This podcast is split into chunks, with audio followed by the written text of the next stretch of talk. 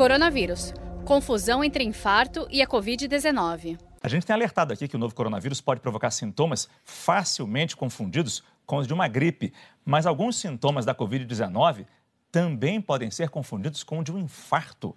A gente vai agora até o Rio de Janeiro conversar com a médica Helena Kramer.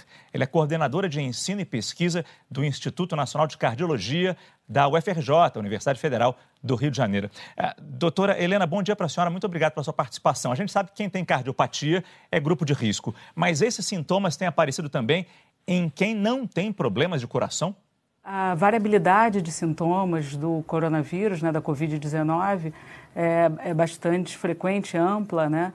mas a tríade de é, febre, é, falta de ar e tosse, né? Nas, primeiro é, febre, depois a tosse, que pode ser seco ou produtiva, e falta de ar, elas são sim os sintomas mais prevalentes, seguindo muito próximo nas séries chinesas de mialgia, de dor no corpo e a dor no peito, ela é um sintoma que pode acontecer sim na Covid-19, embora menos frequente, né, em torno de 2 a 3% nas séries chinesas. Mas isso não a coloca é, em uma situação em que não devemos ter atenção à dor no peito. Né? O, o Centro de é, Controle de Doenças americano coloca como sinal de alerta e de que deva buscar atendimento médico hospitalar não só a falta de ar, mas a dor no peito. Né? Sabemos que as doenças cardiovasculares, elas são as principais, é a principal causa de morte no mundo, né? e não é diferente no Brasil. É, em 2017, dados do DataSUS mostram que foi responsável por 27% dos óbitos no Brasil foram as doenças cardiovasculares.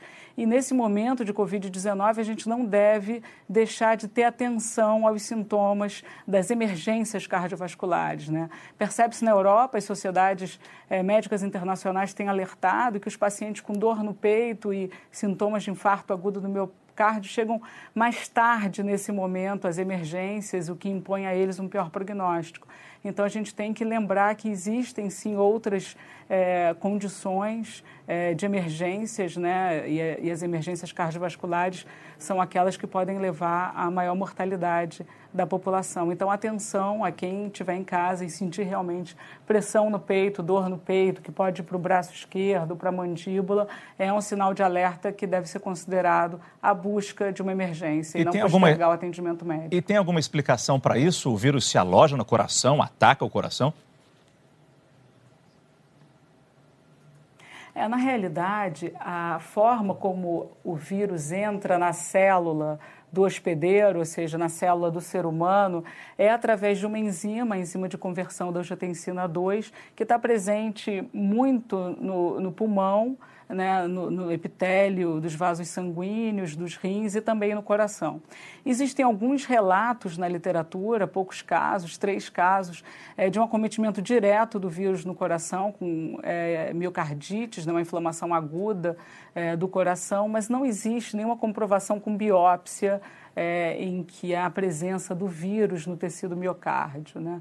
Na realidade, é, em 80% dos casos, o Covid ele se comporta como uma gripe leve, mas em 20% pode vir a ter uma necessidade de internação hospitalar, né, com sintomas predominantemente respiratórios, e desses 5% evoluem com forma mais grave da doença né, uma, uma fase em que há uma intensa resposta inflamatória do organismo e essa resposta inflamatória ela pode levar à disfunção de vários órgãos e sistemas, inclusive o coração.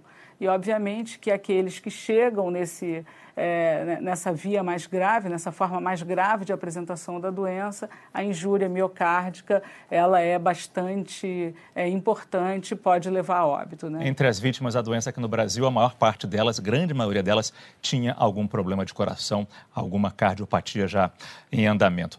Saiba mais em g1.com.br barra coronavírus.